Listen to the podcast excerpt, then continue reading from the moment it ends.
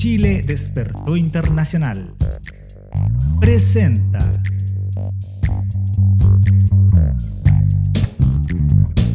Política chilena en tiempos constituyentes. Todas las semanas en vivo por fanpage y canal de YouTube de Chile Despertó Internacional. Y el regionalista. El regionalista. Retransmisión podcast de Chile Despertó Internacional.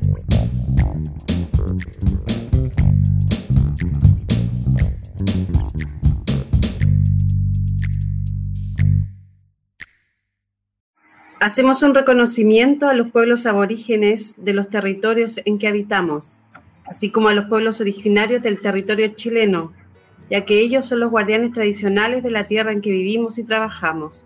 La soberanía de los territorios nunca ha sido cedida, ya que han sido y siempre serán tierra aborigen. Saludos desde Alemania a todos los rincones del mundo. Soy Sandra. Muy buenos días, buenas tardes, buenas noches. Saludos a todos los rincones del mundo. Soy Alex y en este momento me encuentro en Argentina. Para comenzar este programa de política chilena en tiempo constituyente, vamos a iniciar leyendo y dando una editorial. Nuevamente, la atención apunta a la problemática medioambiental en la zona de sacrificio de Quintero, Ventanas y Puchuncaví. Esta situación se lleva arrastrando durante décadas y ejemplo de esto es que ya en el año 1990 se hacían reportajes sobre la contaminación en ventanas. Para entender el porqué de esta decisión, debemos conocer la situación actual que señala que Codelco Ventanas aporta 9.188 toneladas al año de dióxido de azufre, de un total de 14.764 toneladas anuales, es decir, un 62% de las emisiones totales de dióxido de azufre, SO2, en la zona son emitidas por esta fundición. Por su parte, la superación de la norma horaria de SO2 es una situación que, aunque ha, sido, ha ido disminuyendo a lo largo de los años, sigue siendo considerado, como lo demuestra el episodio del pasado 6 de junio, donde la norma fue superada en cuatro veces, provocando que niños, niñas, adolescentes acudieran a los centros de salud con mareos y náuseas, atribuibles también a una situación de emergencia de dióxido de azufre. El SO2 es una de las emisiones del proceso de fundición y genera grandes afectaciones a la salud de la población. Una vez en la atmósfera, este contaminante puede presentar en un corto periodo de tiempo neblinas ácidas que ocasionan efectos agudos sobre la salud de las personas y en especial de los grupos vulnerables, asmáticos, niños y tercera edad, que viven cerca. Por otro lado, las fundiciones emiten metales pesados, como el arsénico. Este es un elemento cancerígeno humano comprobado, habiéndose demostrado que la exposición a través de la vía aérea produce cáncer broncopulmonar. Además, señala el gobierno que el cierre de la fundición no es un proceso inmediato, requiere el cumplimiento de una serie de pasos en paralelo de la implementación de un plan laboral para los trabajadores.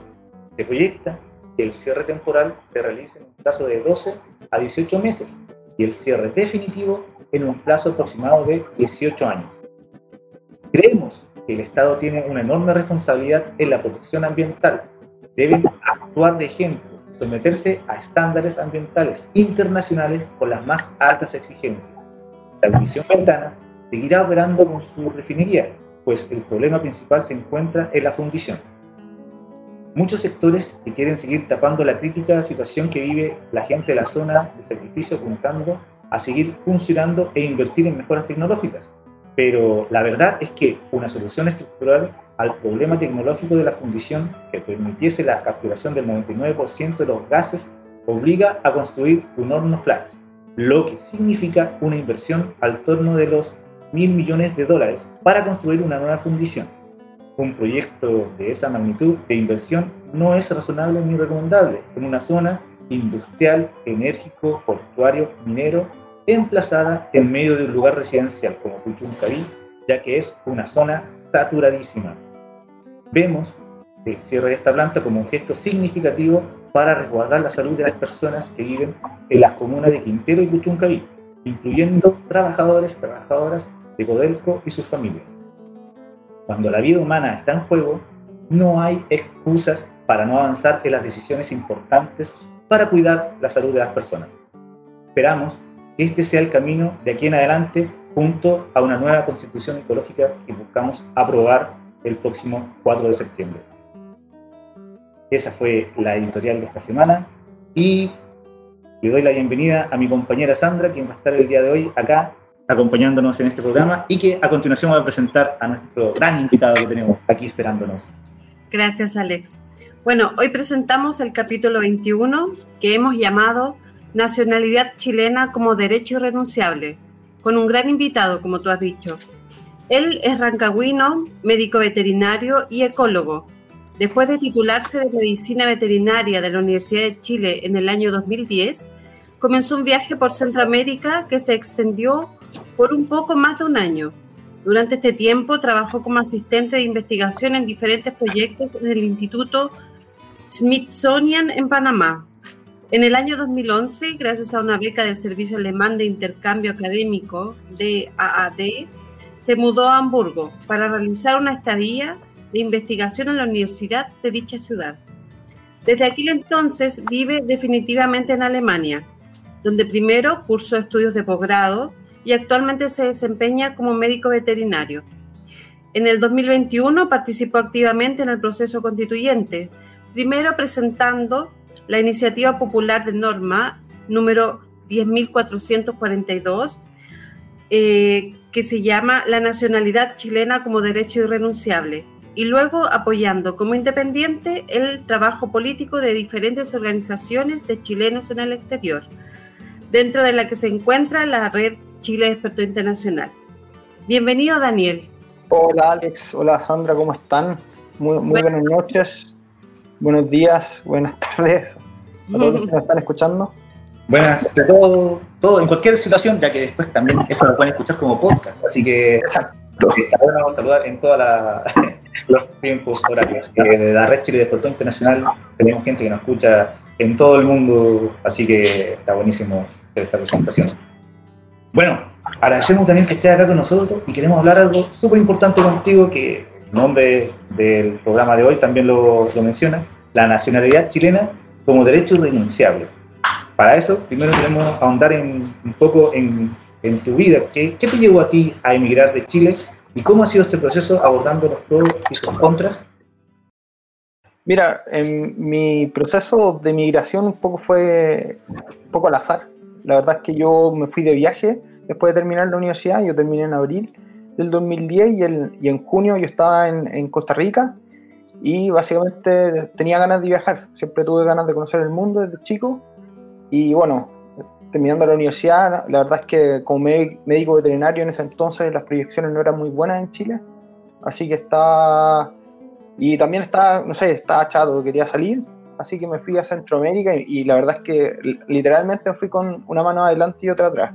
Me fui eh, con un pasaje por seis meses y 600 lucas que se me fueron en, en dos meses, así. Y bueno, y ahí me, me puse a, a, trabajar y la verdad es que tuve mucha suerte porque eh, empecé a trabajar de, de, biólogo. Yo la verdad es que había hecho investigación en Chile, en la parte de área silvestre, eh, comportamiento animal, un poco de ecología. Y bueno, en, encontré un trabajo en Panamá y ahí, y ahí en el fondo me, me fui quedando.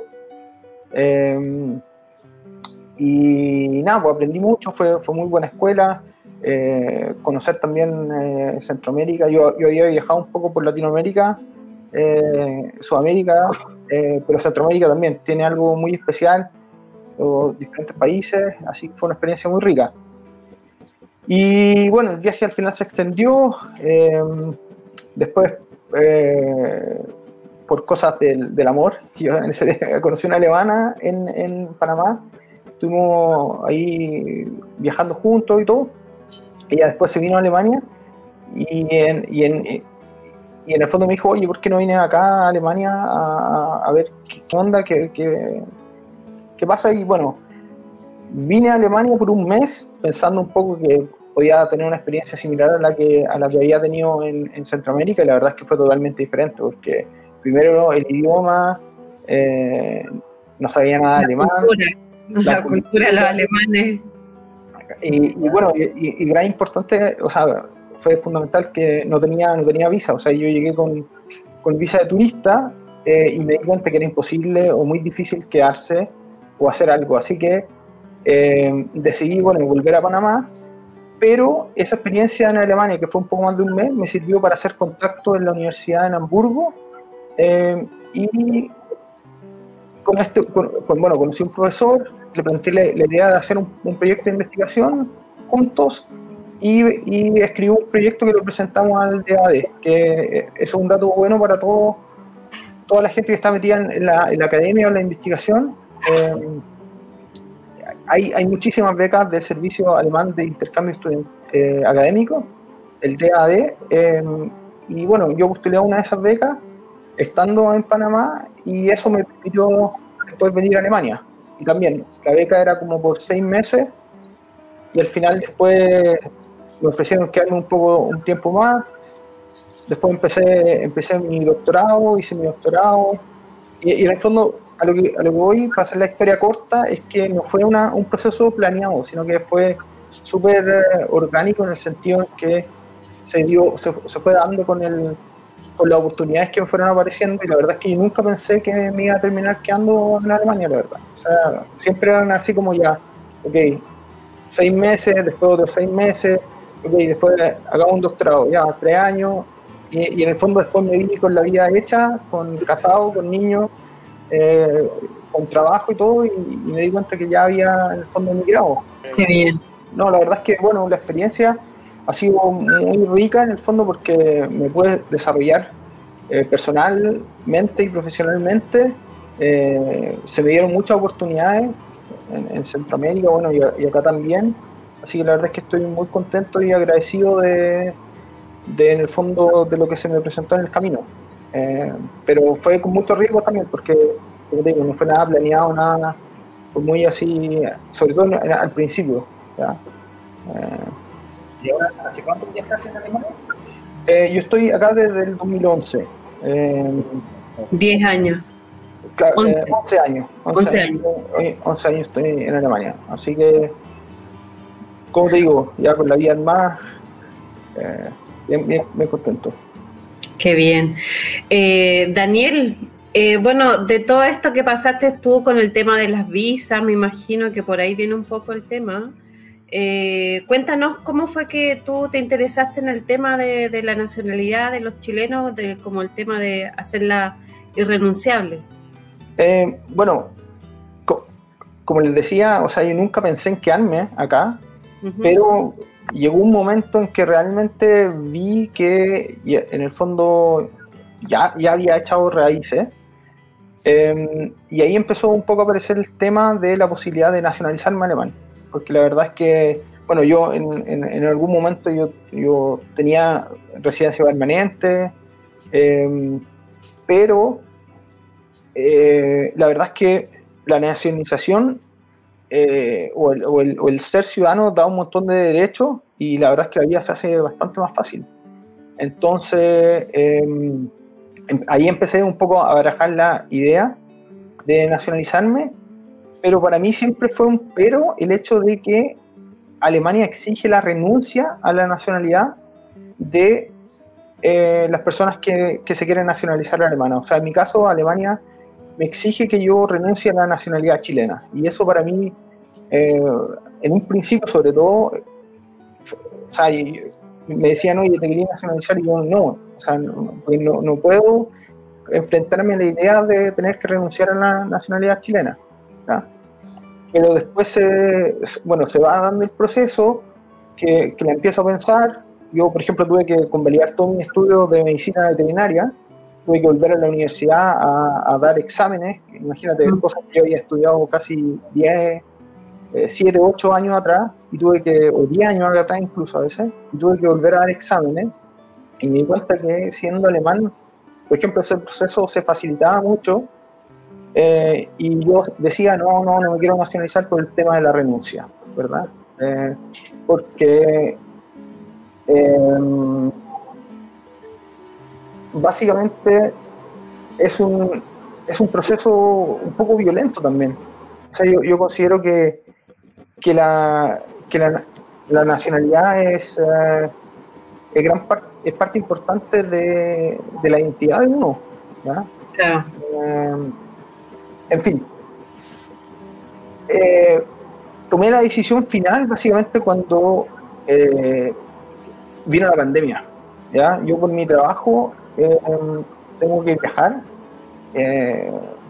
fuera de Europa, de repente tenemos que ir al campo, no sé, en lugares en África o no sé, en el Ártico ruso, a veces lugares bien aislados.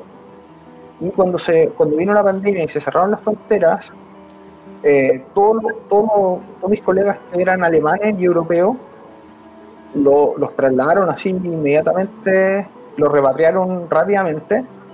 Y tuve colegas que, que, que no tenían nacionalidad y, aun, y aún teniendo residencia en Alemania, no podían abordar los vuelos de repatriación. Oh. Porque eh, los vuelos se llenaban y decían, ok, les vamos a dar prioridad. En la era- si era- si- exacto, si era un vuelo alemán, le daban prioridad a los alemanes. Después, si quedaban asientos, les daban prioridad a todos los demás europeos. Mm. Después, eh, y después, bueno, si queda algún asiento, algún, al- algún residente. Y, Mm. y yo ahí me planteé la idea de decir, bueno, si me pasa esto a mí y no puedo volver a mi casa donde tengo mi hijo, tengo mi hijo chico en ese, en ese tiempo, eh, bueno, mi, mi señora, ¿qué hago? Y quedarte meses porque no tenía un papel. eh, era y, ahí- y ahí básicamente yo tomé la decisión de, de hacer, de hacer los papeles. Fue el, do- el 2020 yo me nacionalicé Ya. alemán y eh, bueno, y también vino por otro lado, se cerraron las fronteras en Chile y a Chile uno no podía entrar si es que no eras chileno. Ya. Y eso a mí también fue muy fuerte por decir, chuta, estoy en este proceso de nali- nacionalización, estoy perdiendo mi, nacionalidad chilena, ¿qué hago? ¿Ya? Eh, en fin, el asunto es que ahí empecé eh, como un poco a, a averiguar el tema y, bueno, justo después de que, que me nacionalicé, eh, empecé a encontrar información de otros chilenos también que habían pasado por un proceso similar. ¿Ya? Eh, y ahí me di cuenta, en el fondo, que, claro, que, era un problema. Que, que había mucha gente que la había perdido o había gente que estaba un poco eh, luchando por mantener la nacionalidad chilena. Y una de esas luchas era eh, el hacer la nacionalidad chilena como un derecho irrenunciable. Porque si bien es cierto, Alemania exige la renuncia de la nacionalidad, hace una excepción a la regla. Y esta excepción es que cuando la renuncia no es posible, Alemania te dice, mira, hacemos una excepción y te puedes quedar con las dos nacionalidades. Mm. Eh, y ¿Y en el fondo, ¿Y eso Sí, cuándo no es posible? ¿En qué situación no puede ser, no es posible? o sea, Cuando tu país te deja, te deja renunciar, o sea, en este caso los chilenos, si no hay un- una, un- si la constitución no te resguarda en la nacionalidad, la, Alema- la- el- Alemania te obliga a renunciar a tu nacionalidad. Hay países como Argentina, México, no sé qué otros países más, Brasil, Uruguay, que no, que su constitución les dice que su nacionalidad es irrenunciable, entonces cuando ellos toman los papeles alemanes, eh, aunque te lo pida Alemania, como por constitución no la puedes perder, te quedas con las dos nacionalidades. Ahí está, dale. Está bueno saber eso porque no es algo que se conozca tanto en, en Chile, sobre todo. exacto. No, Y acá Bueno. pasa esto que dice Daniel, y, y en muchas áreas, no solamente en esto de, de- del, del viaje que le tocó a él o, lo- o los viajes que hacía, sino que por muchos motivos que acá, eh, por ejemplo, trabajo, siempre el trabajo primero, la prioridad son los alemanes, con, papeles alemanes. Segundo, si es europeo. Y ya tercero, eh, para alguien con residencia. Y por último, alguien que viene de afuera con, con- ni con residencia ni con, ni con pasaporte alemán. Entonces, eso se da en varias áreas, lo que, lo que explica Daniel aquí en Alemania. Bueno, y lo otro también que me di cuenta que esta excepción no la hacía solo Alemania, sino que también la hacían los otros países eh, que tenían una política de nacionalización similar a la alemana. Por ejemplo, Japón, Austria, Holanda, eh, Luxemburgo, em, Lituania, que son países que históricamente no aceptan la doble nacionalidad, siempre mm. tienen esta, esta, esta excepción a la regla, ¿verdad? Entonces, bueno. Ellos, no pueden hacer nada porque como es la constitución del país de origen. Mira qué bien, Daniel. Oye, Daniel, y, a ti te nació el hacer esta, esta iniciativa popular de norma número 10.442, que se denominó la nacionalidad chilena como derecho renunciable. Así, por esta razón, ¿nos puedes contar un poco cómo fue el proceso de, investigar, de abordar esta temática, de redactar, de postular y, después cómo qué pasó. De pensar que era importante para todos, claro. Bueno, claro, ¿cómo fue todo eh, ese proceso? Como te digo, cuando yo empiezo a hacer como esta, esta como investigación, eh, me encontré que habían otros chilenos que habían estado en la misma situación que yo. De hecho, me encontré con un chileno eh, que había incluso demandado al Estado alemán para mantenerse una nacionalidad chilena y, también me encontré eh, que, que, habían, incluso alguien subió una petición a change.org eh, acerca de la nacionalidad chilena renunciable ya al 2018. Mm. Entonces, como que, o sea, a, lo que voy es que en el fondo era un tema, ya, pero como al menos yo no encontré en ese momento agrupaciones de chilenos, pero era un tema que, que que pasaba así, o sea, uno pasaba cada cierto tiempo. Eh, y bueno, eh, obviamente cuando, cuando me enteré que había la posibilidad de presentar una iniciativa popular de norma, yo dije, bueno, esto es una oportunidad bastante importante para tratar de poner el tema en el tapete. Y la verdad es que la, norma la escribí solo, la escribí rápido también, fue entre Navidad y Año Nuevo del año pasado, eh, y la presentemos. Un poco sin mucha esperanza, Em, porque bueno, si hay algo que, se puede criticar el proceso fue que tuvo bastante poca difusión, la verdad, el tema de las iniciativas populares de norma. O sea, eh, yo, yo, le decía a, mi familia, a mis amigos que estaban en Chile, le decía, oye, mira, está esto, apoyen mi, norma. Me decían, pero algunos, ¿qué es lo que es? Eh, yo creo que ahí, bueno, fue un proceso que partió con mucha ganas y y bien pensado, pero tuvo bastante mala difusión, la verdad. Pero me sirvió porque me contactó gente, por ejemplo, la gente de la red eh, Chile Despertó, eh, y también de otra red de, chilenos en el extranjero. Así que al final, eh, fue para mí fue una plataforma en el fondo para contactarme con otra gente que estaba en la misma y también me involucré de una cierta forma en los derechos de los migrantes chilenos en el extranjero. Eh, que, bueno, en el fondo yo me, enfoqué más en nacionalidad y ciudadanía, que era lo que, lo que yo más he estudiado, pero en el fondo también estábamos viendo temas de retorno seguro, reunificación familiar, el tema de representación parlamentaria, eh, eh, etcétera.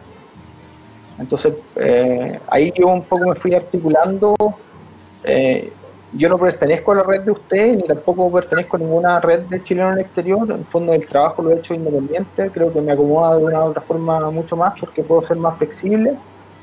Em, y nada, pues ha sido en el fondo una experiencia bastante enriquecedora porque si bien es cierto la norma mía, eh, no, sacó re pocos votos, como 650 o algo así, al final pudimos, eh, con la ayuda de, gente de la red chilena en el exterior, un poco poner el tema en el tapete y, podemos pudimos convencer a constituyentes que llevaron la norma como de ellos y se discutió en la comisión.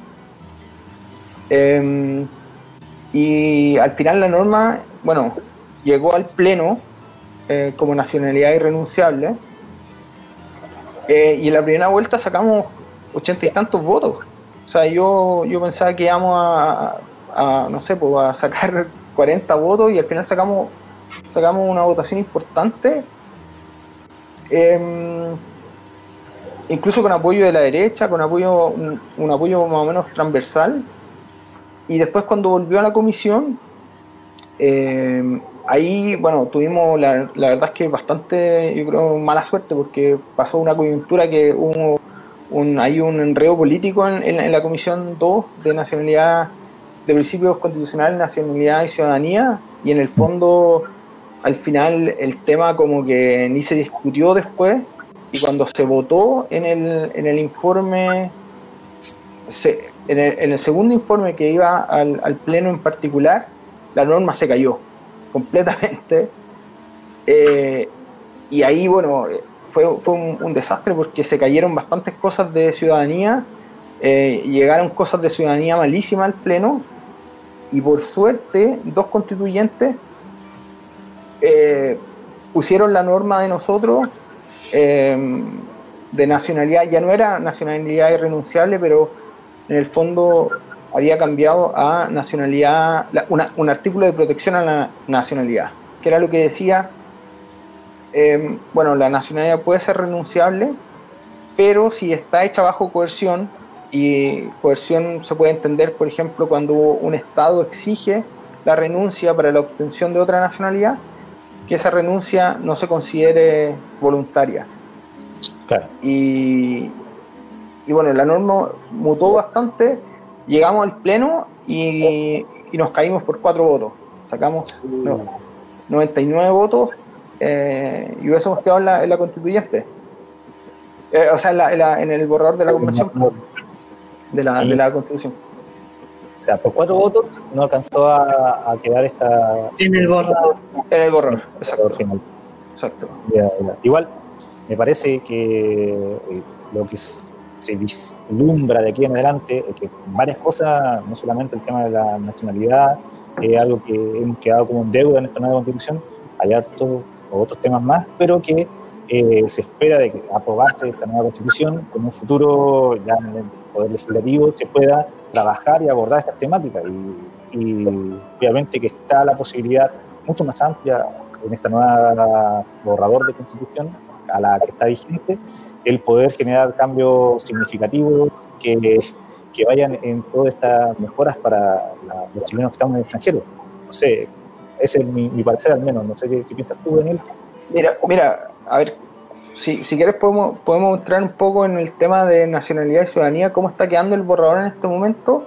Yo la verdad es que estoy con bastante, bueno, primero desilusión eh, no solo porque se cayó la norma de nosotros, sino que porque creo que esa temática de nacionalidad y ciudadanía, la verdad es que, para serte honesto, eh, creo que no se le tomó el peso mm. ni, ni, la discusión profunda y, lo que quedó al final en el, en el, en el, en el borrador, incluso muchas veces peor de lo que hay en la constitución actual. Eso, eso es mi, mi punto de vista por ejemplo, con el tema de nacionalidad, con el tema de la renuncia a la nacionalidad, en la constitución actual dice, ok, la renuncia puede ser voluntaria, pero una persona solo puede renunciar una vez que se haya nacionalizado en otro país. Este hecho es súper importante porque eh, hay una protección hacia la apatridia. explico. Yo le digo a Alemania, ok, yo me quiero nacionalizar alemán ¿cierto? Alemania me dice, mira, usted no se puede nacionalizar si es que no renuncia. Yo digo, perfecto, eh, mi país me permite renunciar, pero solo después que yo me eh, nacionalice alemán. ¿Me entiendes? Ese es el caso que está pasando en este momento con los chilenos. Yo en este momento yo todavía tengo las dos nacionalidades. ¿ya? Yo todavía yo estoy en, en un litigio legal eh, en Alemania para tratar de mantener la nacionalidad chilena, pero solo porque en este momento la constitución actual de Chile me protege, al menos me dice, ok, usted puede renunciar una vez que se, se, nacionalizó. Claro. Em, el borrador actual dice solo renuncia voluntaria. ¿Qué es lo que dice Alemania? Renuncia. Renuncie y después lo nacionalizamos. ¿Y qué pasa? hay gente que renuncia a una nacionalidad y el proceso de naturalización en Alemania puede durar, no sé, 12 meses, 15 meses, y durante ese tiempo esa persona está apátrida. No, bueno, no tiene ni el pasaporte que renunció, o no tiene ni la nacionalidad que renunció, ni tampoco tiene la, nacionalidad alemana en este caso, que es lo que le pasa a muchos eh, ciudadanos peruanos. ¿ya? De hecho, Perú es un, caso bien interesante porque ellos trataron también de hacer una reforma constitucional el 2018 donde que pedían nacionalidad renunciable, no les resultó. Y después intentaron hacer una reforma constitucional para que la constitución se parezca a la constitución de Chile, que en el fondo diga que renuncia voluntaria, pero al menos eh, una vez que esa persona ya ha tenido otra nacionalidad. Y, en eso en el, borrador actual no está quedando. Y a mi parecer es muy peligroso porque estás desprotegiendo a, la gente y estás desprotegiendo a la patria. Puede ser el caso, por ejemplo, que yo renuncie y durante esos 12 meses, 15 meses, 3 meses, lo que sea, Alemania diga, ¿sabes qué? No te voy a nacionalizar por X motivo. ¿Qué pasa ahí? Esa persona se queda sin nacionalidad, sin apatría que se, se quedan sin dirección de apatría. Oye, está súper interesante esto. Eh, vamos a profundizar en el segundo bloque. Mientras quiero leer algunos comentarios que ha ido dejando la gente. Roxana está ahí bien participativa. Eh, primero comentaba que no era así en Canadá la situación de que debe renunciar. Me parece que en ese contexto que dejó ese comentario. Y después menciona que la dictadura nos dejó invisibilizados y desprotegidos. Eh, ahí después en el segundo bloque queremos profundizar un poco, si conocen más o menos en esta investigación, qué pasó con la gente antes de la dictadura, durante la dictadura. Pero antes de eso, queremos invitarte a un intermedio que se llama Respuestas Rápidas. No sé si has escuchado de eso en algún momento. Algo, algo. vamos a hacer un pequeño eh, presentación, una cortina, y luego vamos a comenzar con las preguntas y respuestas rápidas, ¿ya? Así que atención, atención.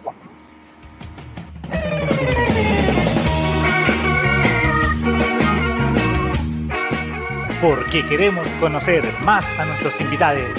Vamos con respuestas rápidas. Respuestas rápidas.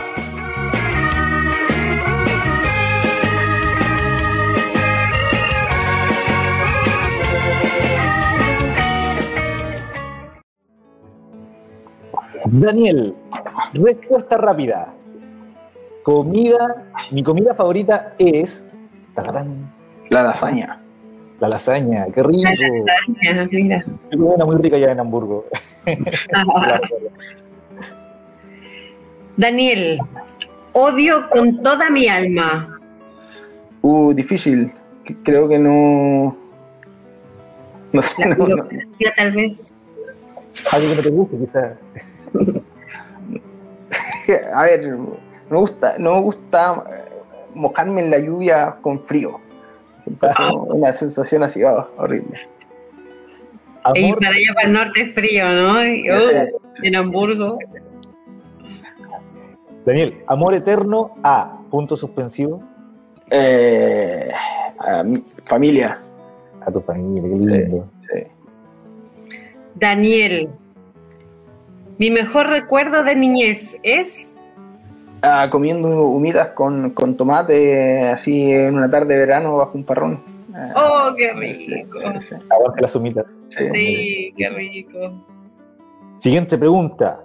Mi lugar favorito del mundo es. Uh, difícil. Creo que mi casa. bueno, bueno. Daniel, con todo este tema de, de la política, Dinos un político o una mujer político que admires. Eh,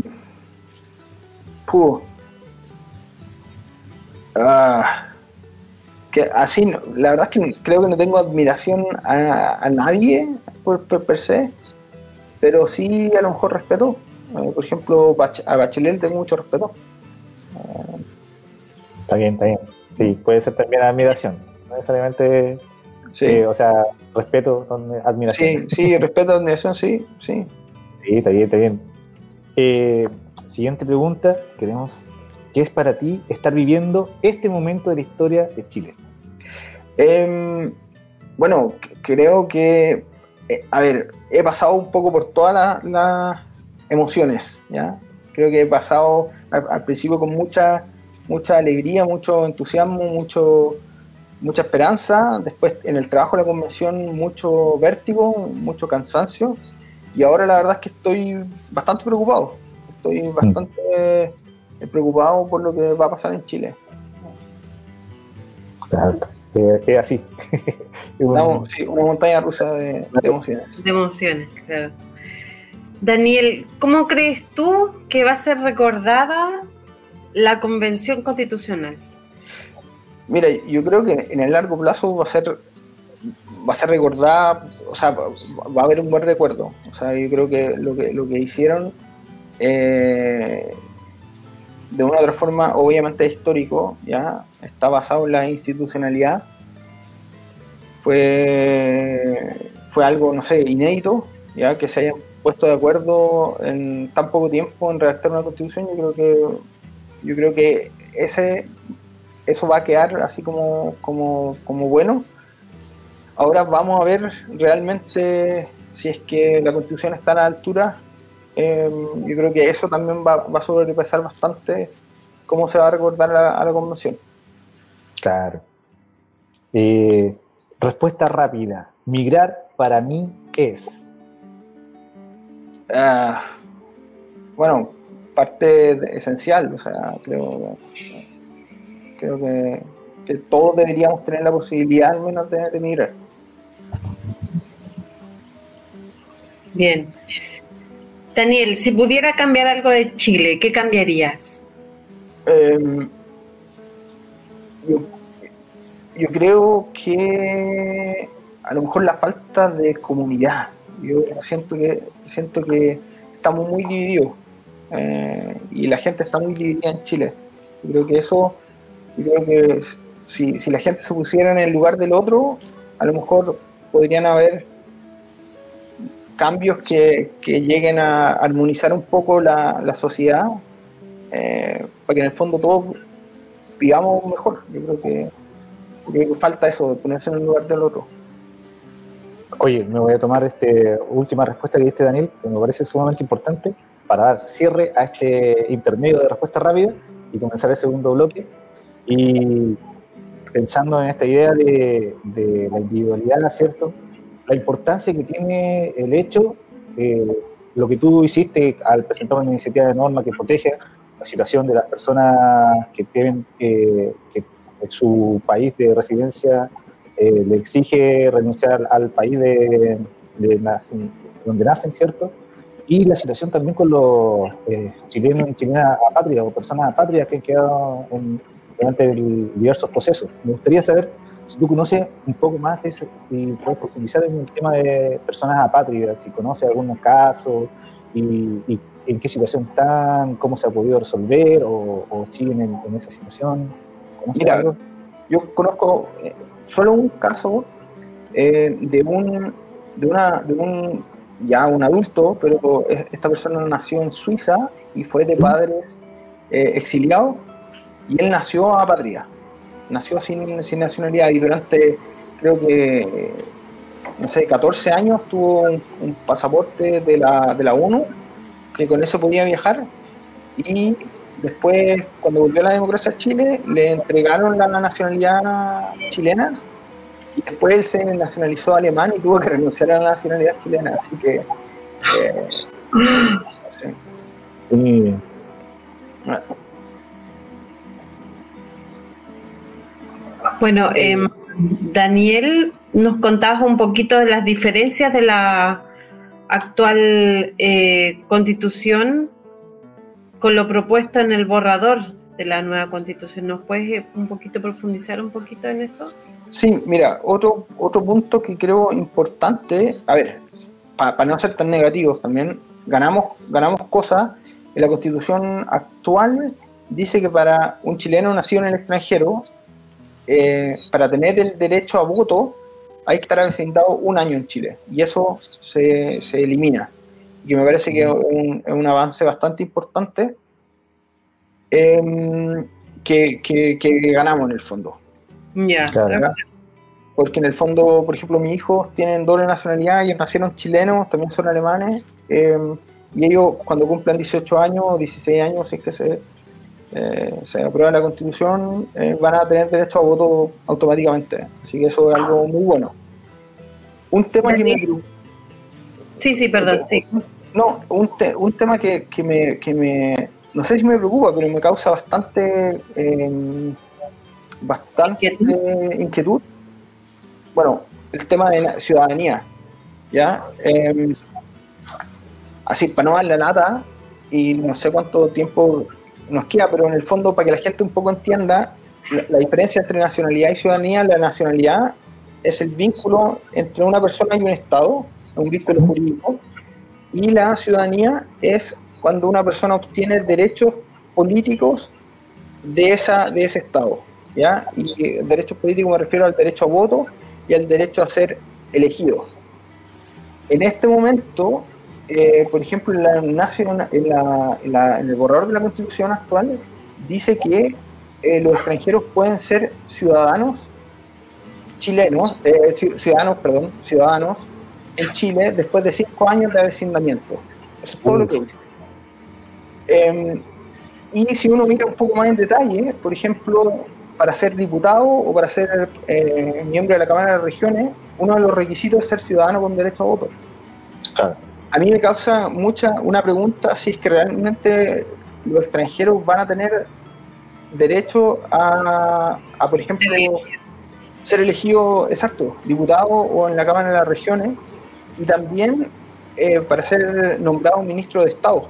¿ya? El cargo de presidente es el único que dice que tiene que ser eh, un chileno, chileno y ciudadano eh, para ser elegido presidente. Ahí, bueno, ahí hubo un avance porque antes decía que para ser elegido presidente había que ser eh, nacido de madre o padre chilena, en este momento dice solo chileno, y eh, en el fondo queda, eh, queda la opción abierta que alguien nacionalizado también en el fondo pueda ser presidente, lo que me parece, a mí me parece bien. Eso, un tema. Eh, el otro, o sea, un, poco me, me, da curiosidad porque en el fondo le estamos quitando eh, derecho a los chilenos en el extranjero y le estamos derecho, dando el derecho a los migrantes eh, que incluso ya va más allá del voto. ¿ya? Chile es uno de los pocos países en el mundo que le otorga el voto a los, a los extranjeros. Acá en Alemania el, voto está solo supeditado para los alemanes, o sea, como extranjero, a no ser que sea de la comunidad europea, puede votar solo en las elecciones locales, municipales, pero en las eh, elecciones del, del, Bundestag, del Parlamento, solo alemanes. Eh, y Chile ya tenía así como bien, bien a la vanguardia y ahora le, le estamos dando la, nacional, la ciudadanía perdón, a los extranjeros después de cinco años y no está muy claro cuáles van a ser los requisitos. ¿ya? Mm. Eh, acá yo cuando me nacionalicé hubieron un montón de, de requisitos.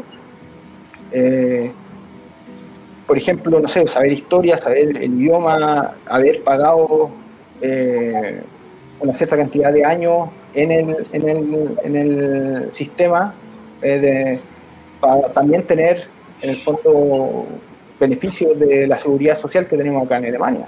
¿ya? Y eso me causa bastante inquietud, por así decirlo.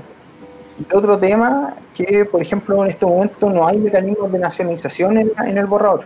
El, el, artículo se cayó completamente y eh, lo, lo, lo, que creo que va a pasar es que va a empezar a operar el decreto 5142, un decreto de 1960 que se reformuló el, creo que el 2016, la última vez. Eh, pero no hay, no hay mecanismo de nacionalización en, el, en, la Constitución. Y eso es algo que me parece bastante curioso también, por así decirlo.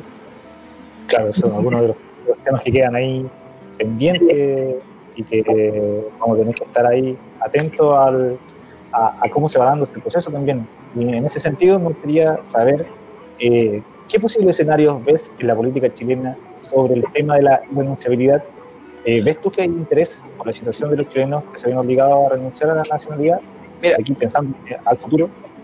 sabes que poco, poco la verdad, porque, bueno, primero, como decía, como decía eh, eh, Robo en los comentarios, es un tema que no le atinge a todos los chilenos en el extranjero, sino que solo los chilenos que vivimos en países que restringen la, la nacionalidad y lo otro que también eh, fue algo que nos pasó en la convención, nos vimos muy invisibilizados como chilenos eh, en el extranjero. Nosotros no tuvimos representación y la verdad es que tratar de explicarle estos temas fue súper difícil. Incluso hubieron constituyentes que nunca entendieron y como te digo, la norma que se cayó por cuatro votos fueron constituyentes de izquierda que nos decían, ah, pensé que era una norma de derecha o, oh, me equivoqué, eh, apreté mal el dedo. Em, y, yo la verdad es que después de haber vivido un poco esa experiencia, me, da también bastante, estoy bastante, bastante, o sea, en el fondo estoy bastante escéptico también en general del nuevo borrador porque creo que faltó deliberación, faltó, o sea, los tiempos fueron muy cortos, los convencionales en algún momento estaban así saturados de, temáticas, temáticas complejas, y tuvieron que poner un borrador, o sea, a ver, creo que fue positivo que lograron sacar el borrador en limpio, pero en el fondo la calidad que hay detrás a mí me causa bastante, bastante dudas. Bastante, más dudas que certeza.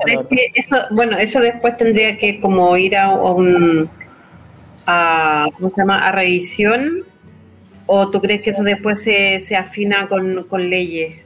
Es que, es, es que ¿sabes lo que pasa? Es, mira, lo que, lo que yo creo es que, porque, a ver, yo para serte honesto todavía estoy indeciso. Yo la verdad es que no sé qué voy a votar. Eh, y la verdad es que me duele decirlo porque yo era alguien que estaba muy convencido del proceso y llegar a, a, cuatro meses antes de la elección y no saber qué es lo que voy a votar, me duele la verdad, ¿ya? Eh, y, no tener alternativas claras me, duele, ¿ya? Porque eh, se estaba hablando mucho del aprobar para reformar. Y ahí, bueno, si pasa eso, créeme que el tema de, la nacionalidad va a ser el, el pelo de la cola, porque hay otros temas que a lo mejor son mucho más atingentes y que en realidad, y yo también lo entiendo, eh, Sandra, porque, porque claro, en el fondo los chilenos que están en Chile necesitan, necesitan que, el país mejore. Entonces, si, si, se aprueba la constitución, se va en el fondo... Mira, me parece que es una pena porque hubiese sido ideal haber llegado con un, un borrador y un formato que uno diga, oye, estamos listos para empezar a trabajar. Y yo creo que lo que, si se aprueba, y con esa lógica de aprobar para reformar, van a empezar a trabajar para reformarla y no trabajar para empezar a implementar las leyes eh, que en el fondo hagan tener, yo creo que los derechos sociales y la protección de la naturaleza, que es como el fuerte y, lo, gran positivo que veo de la, de la, del borrador. O sea, esa parte a mí me encanta, me gusta, pero creo que hay, hay un problema bastante grande, eh, por ejemplo, en el tema del sistema político. O sea, a mí me, la verdad es que, mira, una de las cosas que yo hice durante este proceso fue un poco analizar cómo trabajó la convención. Y la convención está súper atomizada. O sea, a mí me gustan los números, un poco por la ecología, empecé a, analizar cada votación de los constituyentes y me di cuenta que al final eran bloques a veces de cuatro, cinco, seis constituyentes eh, y, que, y que dependiendo de qué tema se iban armando las coaliciones y no había una claridad incluso dentro de un mismo bloque cómo, cómo votaban. Y creo que, como está planteado el sistema político, puede pasar lo mismo en el, en el, en el, Parlamento. Y eso la verdad es que no va a ayudar a que se generen las leyes para que esta, si es que la constitución se aprueba, para que se, se empiece a echar eh, andar este, estos cambios que al final van a demorar, no sé, 10, 15 años, 20 años a lo mejor. Eh, eso por un lado, el tema también de que, imagínate, en este momento al, presidente Boris se le está haciendo súper difícil eh, manejar la agenda legislativa y cuando se le quiten en el fondo eso, cuando, cuando, cuando la presentación de leyes no sea solo exclusividad del presidente, sino que también sea del Congreso, o sea, imagínate, va a ser incluso a lo mejor más difícil para que el Ejecutivo pueda empezar a presentar leyes y, empezar a echar a andar la maquinaria. Yo la verdad es que eh, leía el otro día, no sé, pues se pueden aprobar eh, una ley estando un tercio de los de, los, de la Cámara de Diputados, que son creo que 155, 56, eh, un tercio de los diputados presentes y con una mayoría simple se podrían aprobar, se podrían aprobar leyes. Y eso, la verdad es que yo no sé, me, me causa mucho, me causa mucho temor, la verdad. Estoy, estoy bastante, bastante, me, me gustaría que, ojalá que después del proceso que viene ahora, estos temores se disipen un poco. Y bueno, y si gana el rechazo, ¿qué hacemos? ¿Ya? Si gana el rechazo también. Eh, yo Ahí no hay esperanza si gana el rechazo a que las cosas se consigan en 10, 15 o 20 años más. O sea, eso, eso partamos por ahí. Es que, es que, por, eso, te digo, yo tampoco, o sea, el rechazo en este momento tampoco veo. A mí me hubiese gustado eh, que hubiesen habido, a lo mejor, también ponerse en ese escenario. En este momento, mira, yo leía las cifras y creo que el, rechazo va ganando en la encuesta en este momento. Eh, va a ser una elección súper polarizada y, y, con un dilema en el fondo, ¿ya? Así como y, que es el dilema que me encuentro yo, y la verdad es que me da mucha pena decirlo. Yo me considero una persona de centro izquierda y en este momento estoy así como decir, por un lado me gustan mucho las cosas de derechos sociales, de protección de la naturaleza, em, eh, etcétera. Eh, y, bueno, el, tema del Estado social creo que es importantísimo. Em, pero o sea, yo por ese cambio en los otros cambios pueden venir, pueden venir. Eh, la, duda que tengo es que, al final todo eso quede en, letra eh, en letra muerta y al final no quede nada. Mira, acá en Alemania tuvimos, eh, digo tuvimos porque yo ya me considero también alemán, en, en, la constitución de Weimar, ¿ya? que era una constitución que, que, fue escrita justo después de la Primera Guerra Mundial fue una construcción súper progresista que tenía bastantes derechos asociados, pero tenía fallas estructurales en el sistema político y derivó en que, eh, bueno, Alemania nazi, ¿verdad? Porque eh, habían ahí resquicios antidemocráticos en la constitución que le daba sobre, sobre representatividad y a, grupos, ¿ya? Y, también con la posibilidad de que alguien como Hitler tomara el poder y, y terminó en el descalabro. Yo creo que el sistema político, por, eso vuelvo al, sistema político, yo no soy un experto, pero lo que he leído, lo que he tratado de entender, me, causa, me causa restomores. Entonces, y que, mira, a lo mejor probablemente no va a pasar eso ya, y, no quiero irme en esa comparación y, ojalá, ojalá que la gente en la casa no me entienda, porque tampoco estoy haciendo acá campaña del rechazo, estoy solo planteando mis dudas. Em, pero pero claro, sin un sistema político sólido, ¿cómo, cómo en el fondo llegáis a generar esa política pública para que se implementen los derechos sociales? Mira, te, digo una cosa, en la constitución alemana no hay ningún derecho social eh, en la constitución, ninguno. La única frase que dice Alemania es un derecho, eh, es un estado de, social de derecho, es lo único que dice.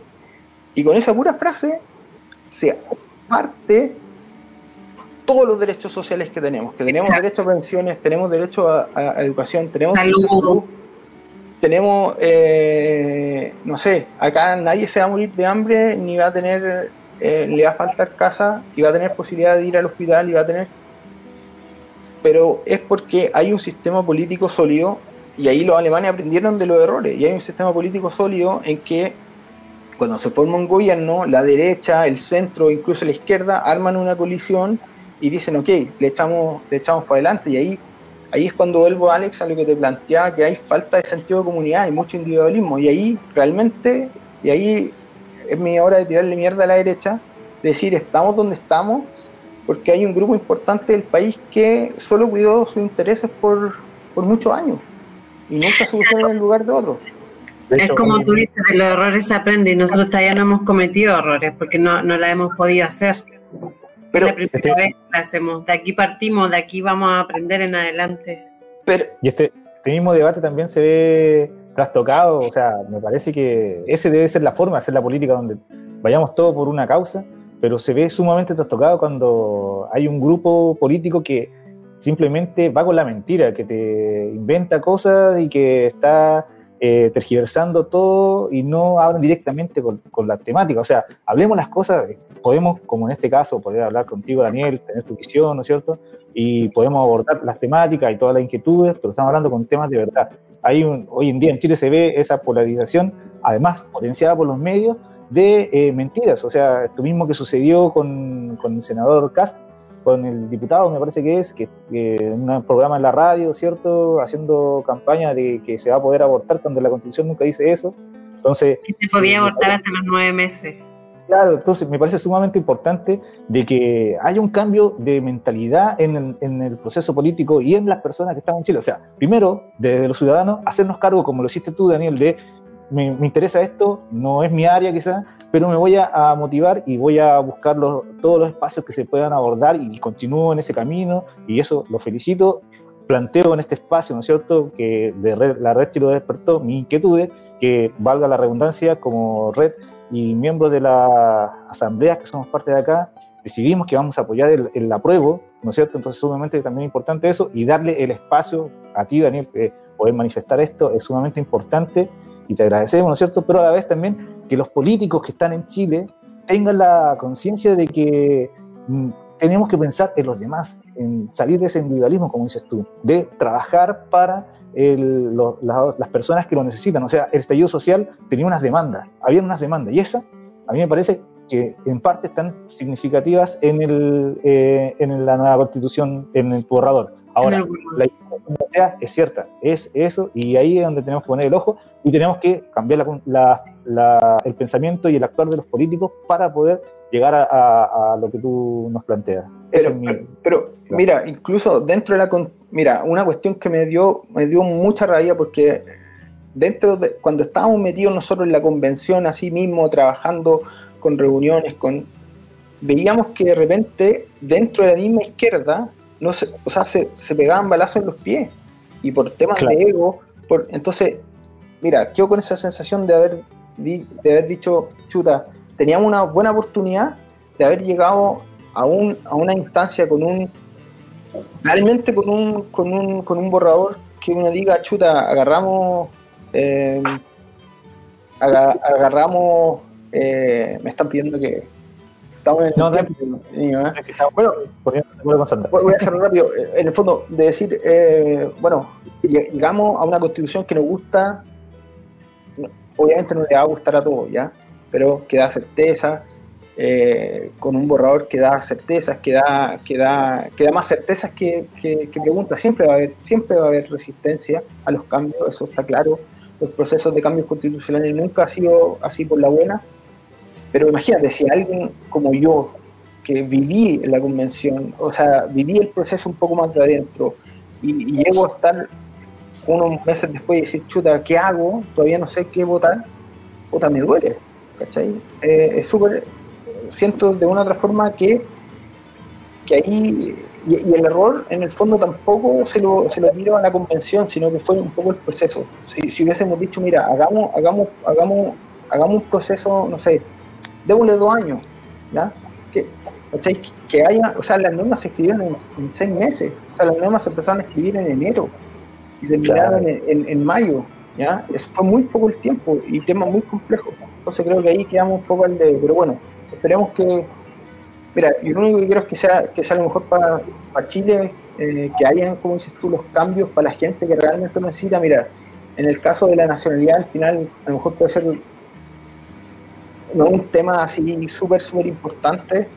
Eh, y creo que hay gente que realmente lo está pasando mal en Chile también hay muchos inmigrantes. Yo estuve en Chile hace poco y me vi muchos inmigrantes viendo en la calle, no sé, cosas que no había visto antes. Y, espero que realmente mejore la situación, el tema de la seguridad, etcétera, eh, para todos. Yo, yo, creo que si algo le, puedo decir a la gente de derecha, mira, no tengan miedo.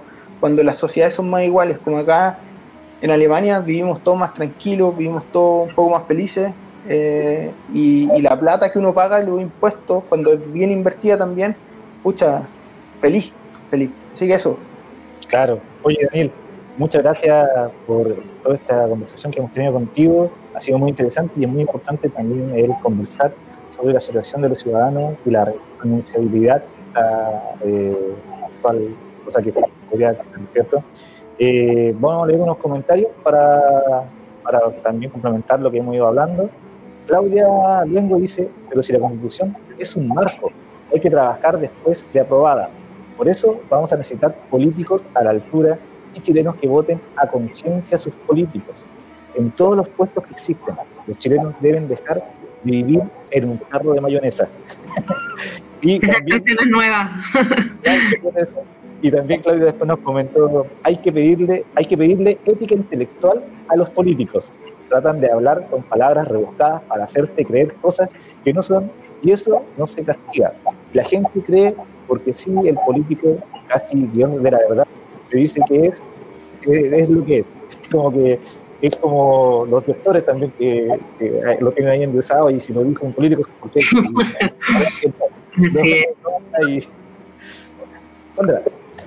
Bueno, también agradecerte, Daniel, ha sido súper interesante la conversación y ahora ya en la etapa final te vamos a pedir que tú nos, eh, y nos recomiendes algo, algo que a ti te guste, un libro, una ciudad, una película, un documental, alguna recomendación que nos quieras entregar y compartir con todos nosotros. Mire, algo, eh, volviendo al tema de la unidad, al tema de la unidad de identidad del chileno y saliéndonos de este tema denso, quiero terminar con una recomendación. Yo yo en este momento no estoy en Hamburgo, yo estoy en el sur, estoy en Constanz, que es la ciudad más al sur de Alemania, en la frontera con Suiza, acá es donde vivo, y les tengo una invitación, lamentablemente no va a ser a todos los que nos están escuchando, pero va eh, hacia los chilenos y los latinos y también los alemanes que están en el sur de Alemania, va a tocar Chico Trujillo gratis el día 13 de julio en Stuttgart en el festival eh, de verano de las culturas. Eh, ¿Vas a ir? Mira, yo no sé si voy a ir porque eh, me voy en, una semana me voy de trabajo, me voy a Panamá y voy a estar llegando como el 12. Así que, pero estoy tentadísimo a irme casi del aeropuerto para allá. Porque yo, he visto, yo he visto a los cabros de Chico Trujillo un par de veces en Alemania y Oh. los, vi, los vi hace como dos años en, en, en Karlsruhe, parece. O... yo también fui, también fui a Karlsruhe. Mira, nos cruzamos. Lo, lo, lo, más loco, y, les quiero decir un poco también a, la gente que nos está escuchando, mira, los conciertos de Chico Trujillo en Alemania, yo las veces que he ido, hay un par de latinos, hay un par de chilenos, pero la mayoría son alemanes y se vuelven locos, bailando cumbia, o sea, es una cuestión realmente, y ahí, y ahí de nuevo, a mí, me, a mí me gusta mucho la pachanga, me gusta mucho, y creo que es algo que nos une, de nuevo, el sentido comunidad, el sentido de, ser chileno, así que los chilenos y los latinos que, que vayan gratis, Festival de las Culturas, se llama uh, Sommer Festival der Kulturen en el, eh, creo que el Marktplatz en Stuttgart, el 13 de julio a las eh, 20, 15 horas. No, lo voy a buscar entonces. Así que para, que, vayan, para que se animen. Y eso, pues, bueno, estamos cerrando, ¿verdad? Sí, ahí, antes de dar las palabras finales, vamos a recordarles a todos y agradecer que estén escuchando, viendo, eh, el podcast, no sé, cómo, en lo que estén ustedes en este momento. Eh, les recordamos que lo transmitimos todos los días jueves a las 17.30 horas de Chile, en vivo por el el Facebook y canal de YouTube de regionalista. Ahora ya va a comenzar un nuevo programa, así que tenemos que terminar pronto. Y bueno, también queremos hacer una invitación. una invitación, te dejamos también, Daniel, invitado. Eh, los invitamos a un taller de lectura de la nueva constitución. Nos juntamos a construir colectivamente el camino hacia la prueba de salida.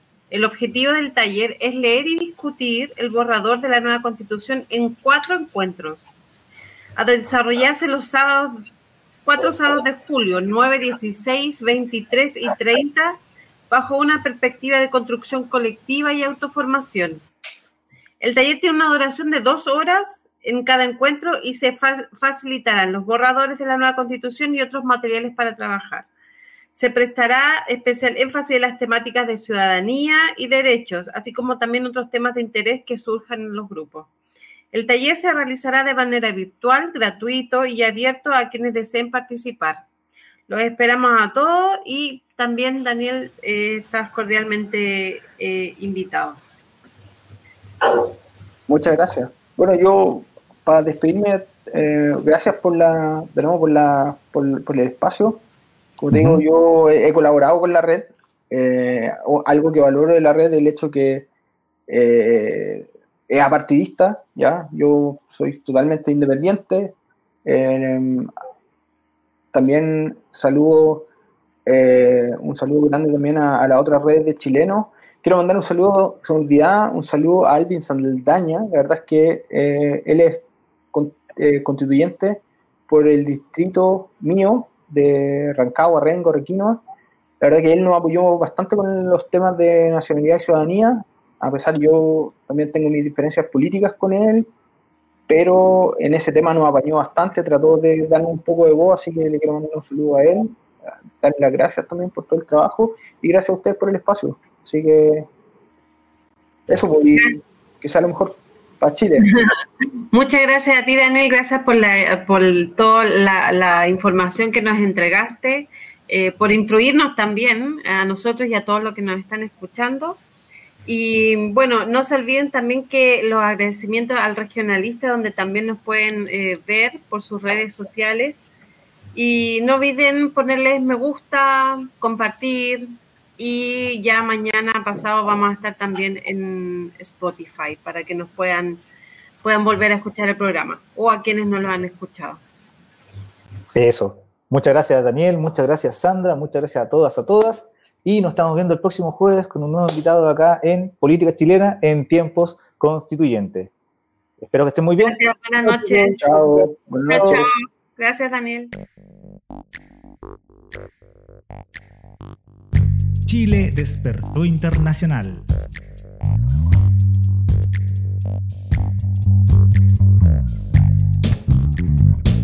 Política chilena en tiempos constituyentes todas las semanas en vivo por fanpage y canal de YouTube de Chile Despertó Internacional. Y el regionalista, el regionalista. Retransmisión podcast de Chile Despertó Internacional.